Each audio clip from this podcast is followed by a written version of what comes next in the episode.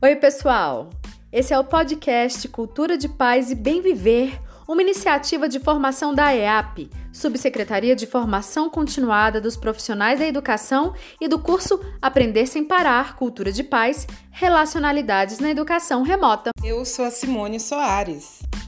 Eu sou a Larissa Vargas e o tema do nosso episódio de hoje é a diversidade da cidadania e a cidadania da diversidade.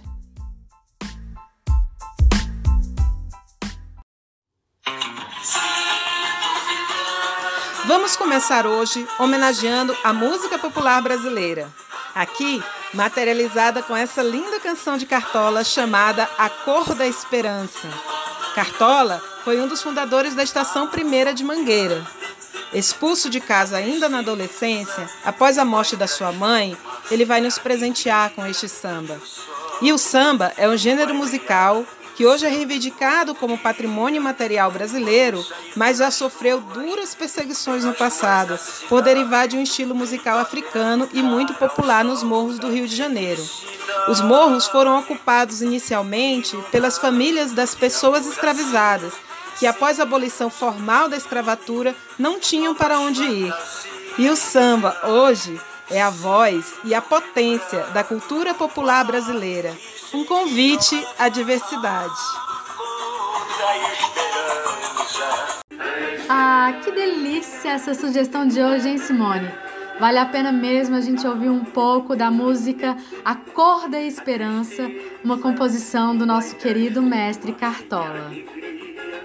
o sol vai brilhar no céu de um novo dia Vamos sair pelas ruas, pelas ruas da cidade, peito aberto, cara ao sol da felicidade. E num canto de amor assim, sempre vão surgir em mim novas fantasias. Sinto vibrando no ar e sei que não é. Pessoal, vocês lembram que no episódio passado a gente conversou sobre a cultura de paz de forma panorâmica e introdutória. Deixamos evidente que o que queremos dizer quando falamos em cultura de paz e contra o que ela se dirige. Falamos da cultura de paz como alternativa à cultura da violência, lembram? E como nos direcionarmos para um imaginário social educado para a mediação pacífica dos conflitos, para a empatia e a cooperação. Hoje, nós vamos complementar a reflexão trazendo a questão da diversidade e da cidadania como princípios educativos, sendo transversais à cultura de paz. Arrasou! É, mas primeiro temos que recuperar o quadro Bom para Pensar, que é uma provocação reflexiva a respeito do tema, sugerido no episódio anterior. Nós trouxemos um exemplo de um estudante indisciplinado que xingou a professora, estava agitado. Então a professora perdeu a paciência, abandonou a sala e se recusava, transtornada, a continuar daquele jeito. Vocês lembram disso? Então, pois é, né, Larissa? Penso que há diversas considerações e possibilidades. Uma delas é atender e receber estudantes que foram criados a partir da violência como linguagem, dessa cultura muito violenta que a gente tem. É, e entender que eles naturalizam isso tudo, né? Então o que, que a gente pode fazer?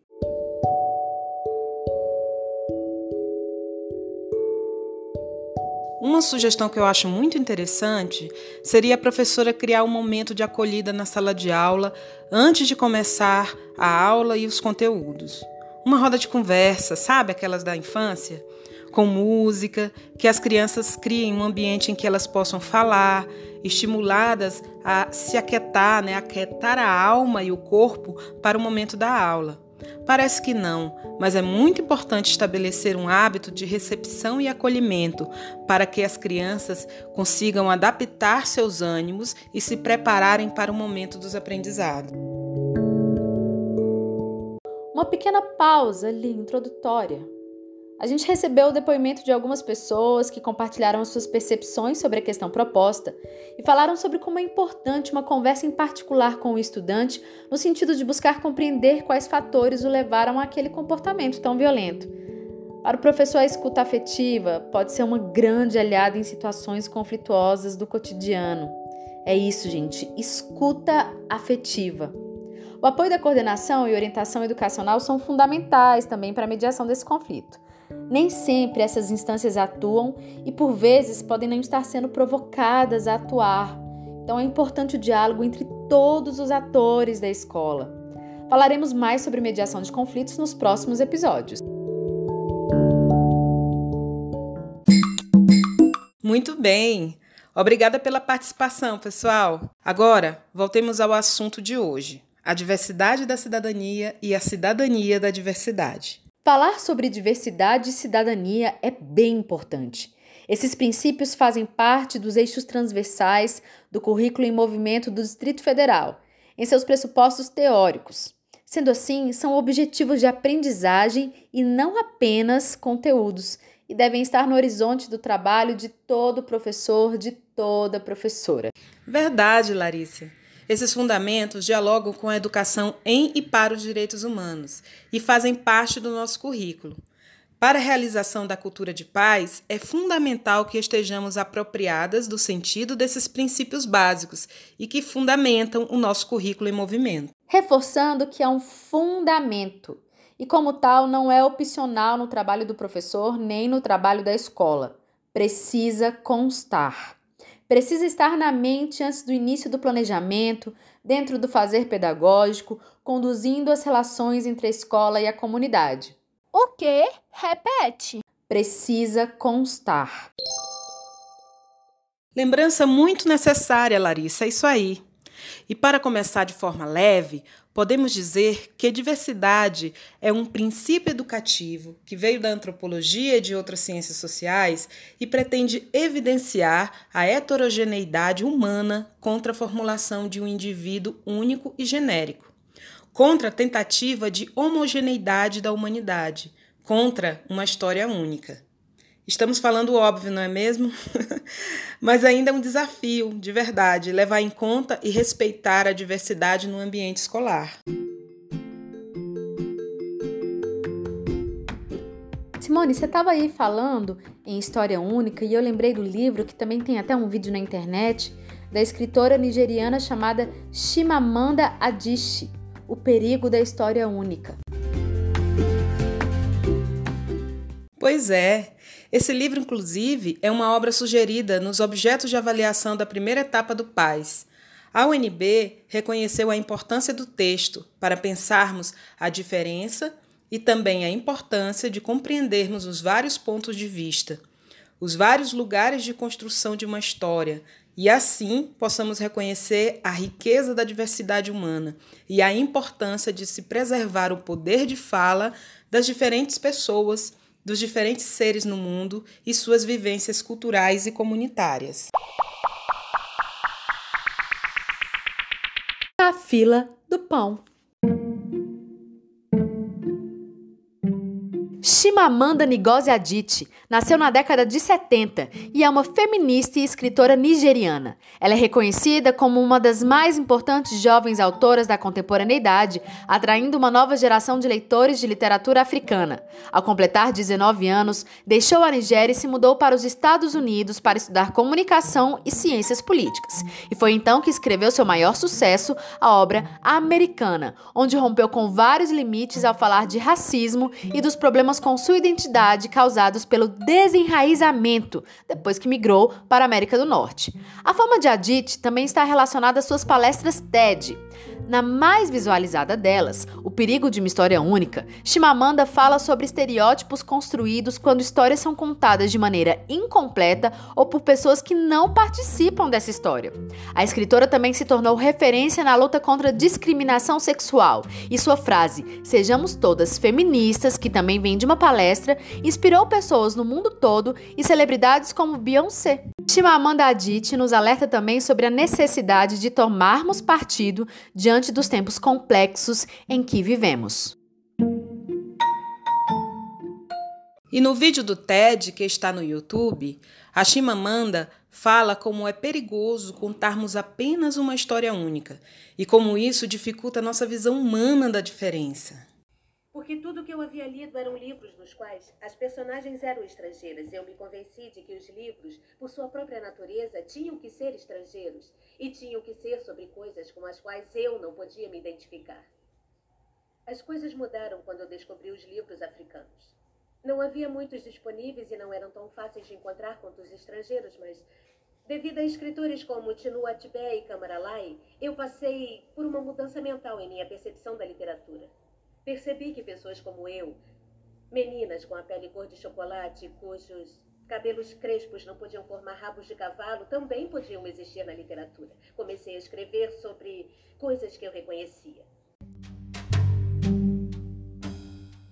Continuando agora, inspiradíssimas pela Chimamanda, né, Simone?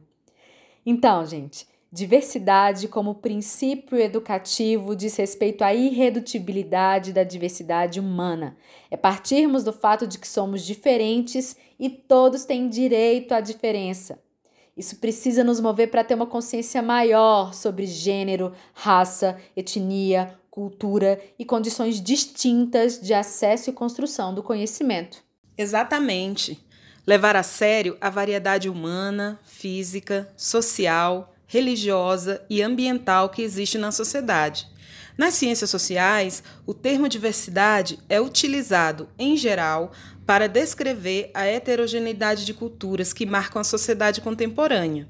Isso significa, na escola, por exemplo, que eu estou, uh, tipo, rezando o Pai Nosso coletivamente, posso estar, dessa forma, violando a diversidade de crianças que não são cristãs, por exemplo.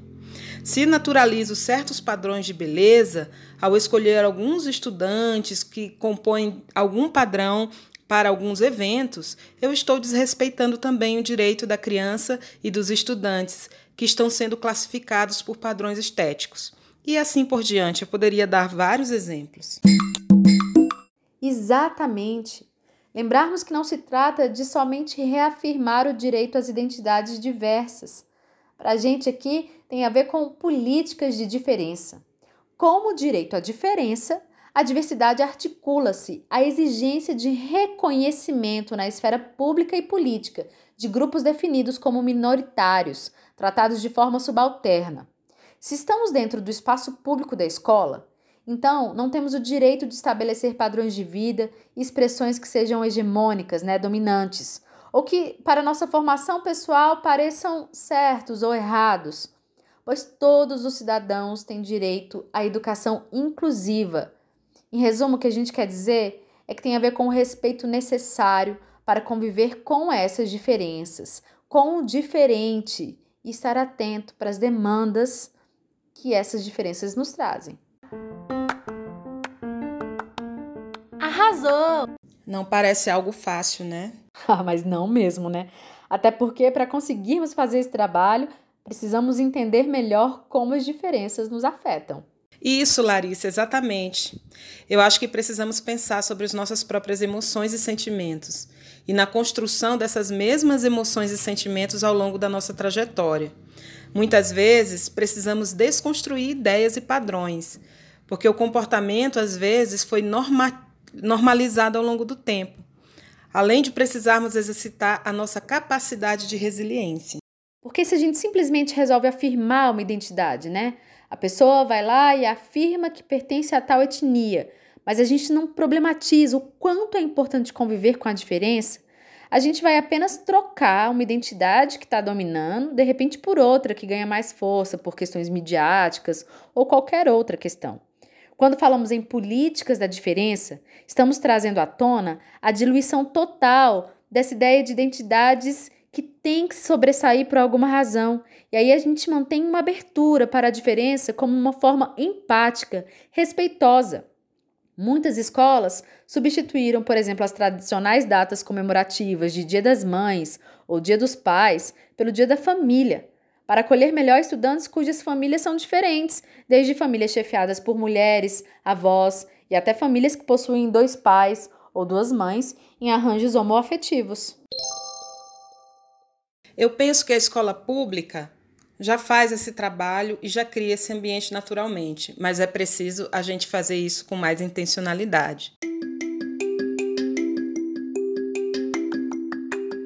porque acolher de forma interessada a diversidade é fazer a inclusão acontecer de verdade, além de enriquecer os currículos com as diferentes vivências, culturas e condições de vida, permitir a troca.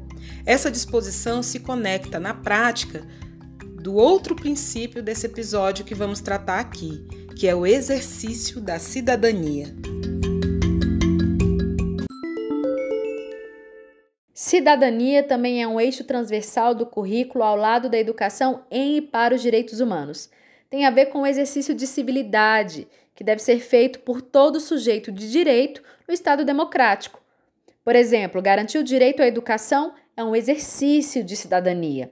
E é importante falar isso porque, às vezes, a gente pode confundir nas nossas práticas cotidianas e achar que a cidadania nos permite fazer ou dizer qualquer coisa que nos venha à cabeça, colocando em risco a saúde coletiva e a nossa possibilidade de viver harmonicamente em sociedade. Isso de entendermos que somos sujeitos de direito não pode, no espaço escolar e nem fora dele, ser visto como uma autorização para ofender verbalmente, agredir ou violentar crenças, visões de mundo e valores das outras pessoas. Ou ofender e violentar mesmo a própria estrutura democrática, que nos garante a possibilidade de participação social de forma saudável pensando no bem comum e no respeito às diferenças. Não vamos nos esquecer disso. É, tem gente por aí achando que a liberdade é uma coisa infinita, absoluta. Mas não é não. A convivência social nos impõe a todos limites e responsabilidades com nossas liberdades cidadãs.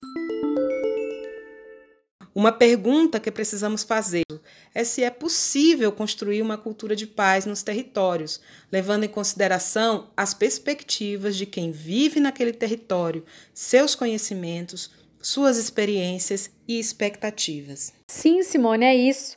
Precisamos construir projetos políticos pedagógicos que enfatizem a autonomia e a dignidade, o respeito e a responsabilidade. Não há possibilidade de se ter paz nos territórios sem a participação política. O Milton Santos, que é um escritor, acadêmico, geógrafo negro brasileiro, buscou estudar geopolítica ao longo de sua vida. Ele nos trouxe uma ideia super importante para que haja democracia, é preciso que se garanta a cidadania primeiro.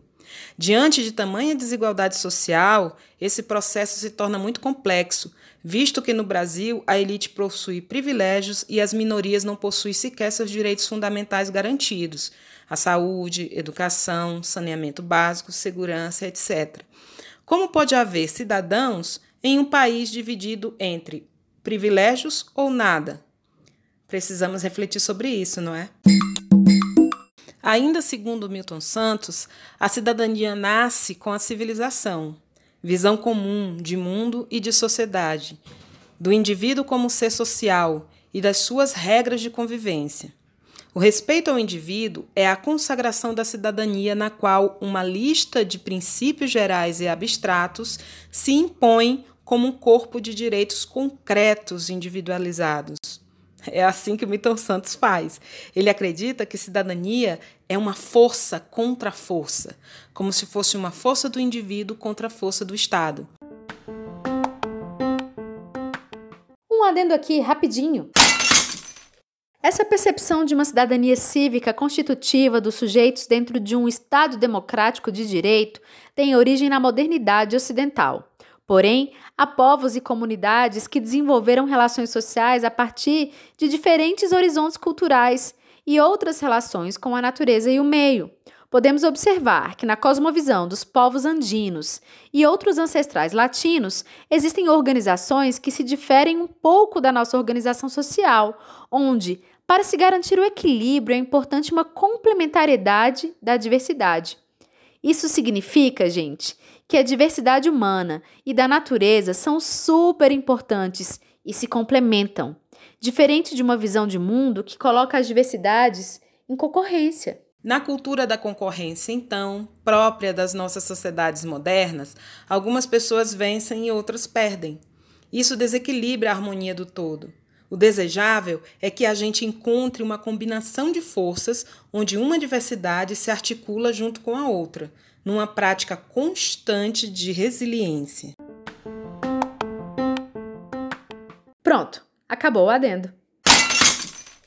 Por exemplo, quando se estabelece regras iguais para todo o conjunto da sociedade, que possui acessos desiguais aos direitos sociais, a gente está contribuindo para o desequilíbrio social e a experiência das injustiças.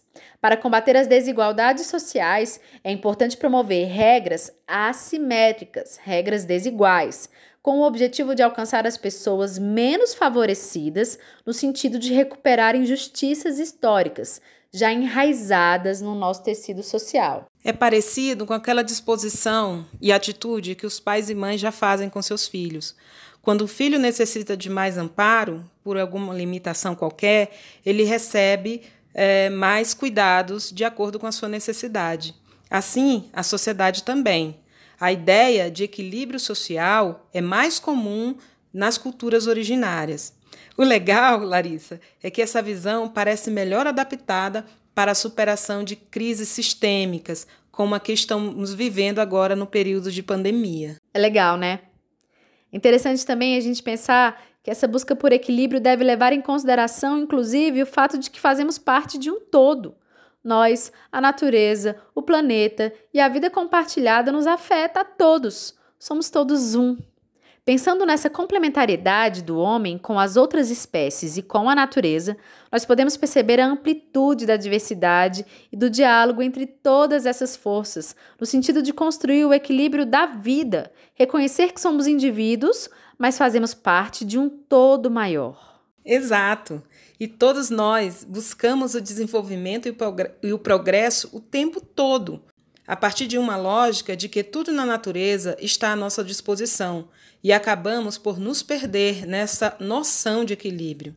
Será que entendemos quais são as nossas reais necessidades? Ai, bom, o fato é que a gente está sempre em movimento, mas os recursos da natureza são recursos finitos, vão acabar. E o nosso movimento precisa ser realizado e inspirado na forma de operar da própria natureza. Precisa ser com ela, não pode ser contra ela. É nesse sentido que é necessário para o exercício da cidadania uma consciência da vida coletiva. Cada uma e cada um, como sujeito de direito, consiga entender e agir em seu território por meio de uma cidadania ativa. É isso aí, falou bonito e disse tudo, hein, Simone? Por outro lado, considerando que a cidadania é algo a ser construído, é um projeto inacabado num país como o nosso, é fundamental que essa consciência cidadã esteja dentro do currículo e faça parte da convivência escolar, como meio e também como fim. Exatamente, Larissa. Imagina, por exemplo, crianças já reconhecerem quando estão sendo constrangidas e exploradas pelo tráfico desde muito novas. Isso parte de um ensino que considera a criança como um sujeito de direito que foi inaugurado pelo ECA, o Estatuto da Criança e do Adolescente, e desemboca em atitudes protetivas contra abusos e crimes. Esse é um exemplo muito bom. A escola tem que ter como objetivo de aprendizagem os direitos da criança e do adolescente, incentivando a atitude cidadã na comunidade e as devidas responsabilidades da convivência social, contribuindo para a construção de sujeitos capazes de desenvolver a cidadania ativa em todas as suas dimensões. E a partir desse protagonismo, a criança pode inclusive fortalecer os laços comunitários. Quando os poderes são horizontalizados, passam a ter relevância grande dentro daquele comportamento do grupo. Então, você começa a perceber que as decisões deixam de ser autocráticas e podem ser vivenciadas de maneira a levar em consideração quais são as reais necessidades de todo mundo, estimulando a participação ativa e democrática e fortalecendo os poderes institucionais para promover e garantir a voz da comunidade.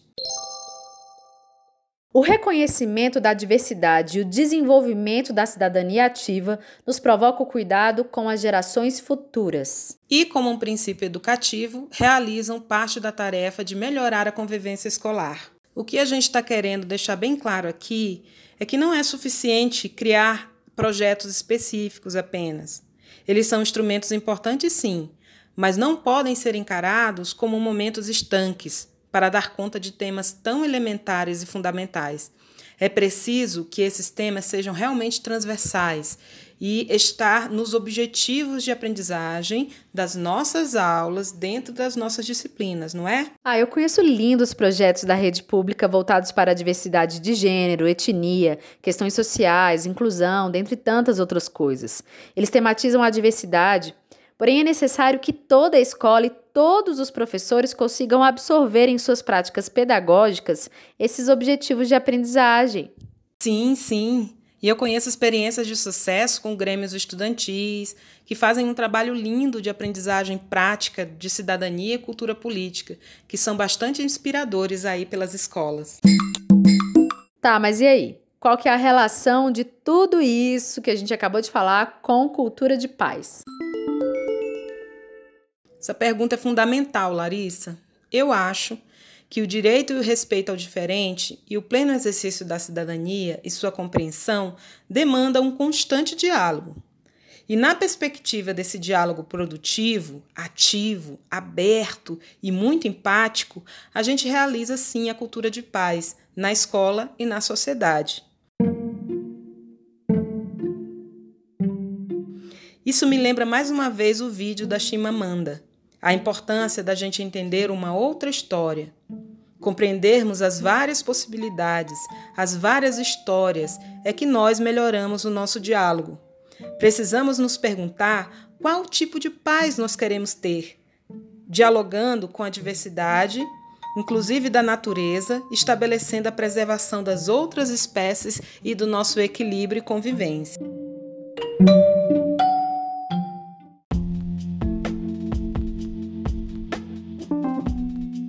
O ódio é um tipo de sentimento que está muito ligado às emoções que a gente constrói socialmente, aos treinamentos que a gente vai vivendo, ao nosso comportamento. Quando eu olho com ódio para algum tipo de situação, eu posso ter sido socialmente ou culturalmente condicionado a olhar com ódio para aquilo. Para que eu mude o meu olhar, preciso, antes de mais nada, compreender as diversas histórias, a percepção dos sujeitos, e isso está essencialmente ligado com a construção de uma cultura de paz. A nossa grande barreira é essa disposição violenta, que alimenta uma percepção equivocada do mundo. Vamos construir uma escola diferente a partir dessa possibilidade? Vamos dar as mãos a quem é diferente? Garantir que as pluralidades façam parte do, do, processo educacional e sejam pensadas cotidianamente nas nossas práticas? Vale muito a pena insistir nesse caráter dialógico com um diálogo horizontal e respeitoso entre todos os atores da comunidade escolar. Exatamente, Larissa. Como a gente lembrou no nosso episódio ante anterior, a paz é contagiante. É bom para pensar.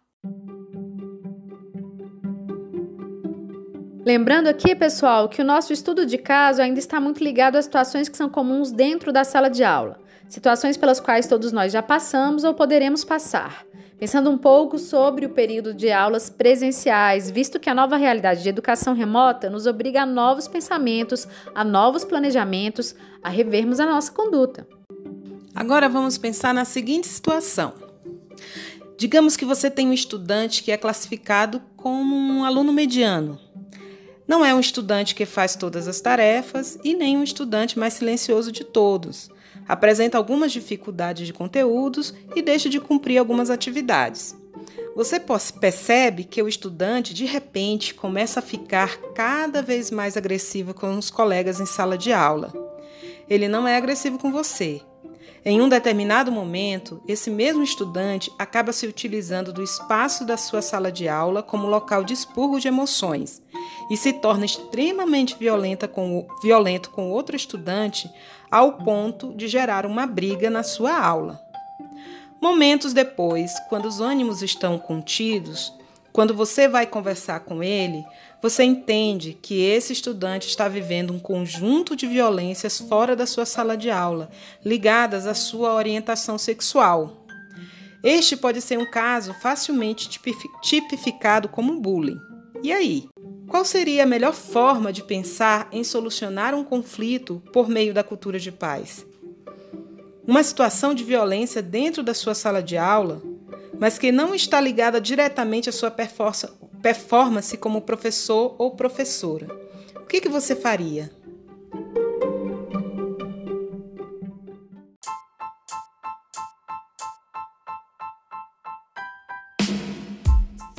Então é isso, gente. Por hoje a gente para por aqui com esse tema tão denso e ao mesmo tempo tão necessário. Fica a provocação. Até a próxima. Grande beijo. Isso, pessoal. Obrigada e até a próxima.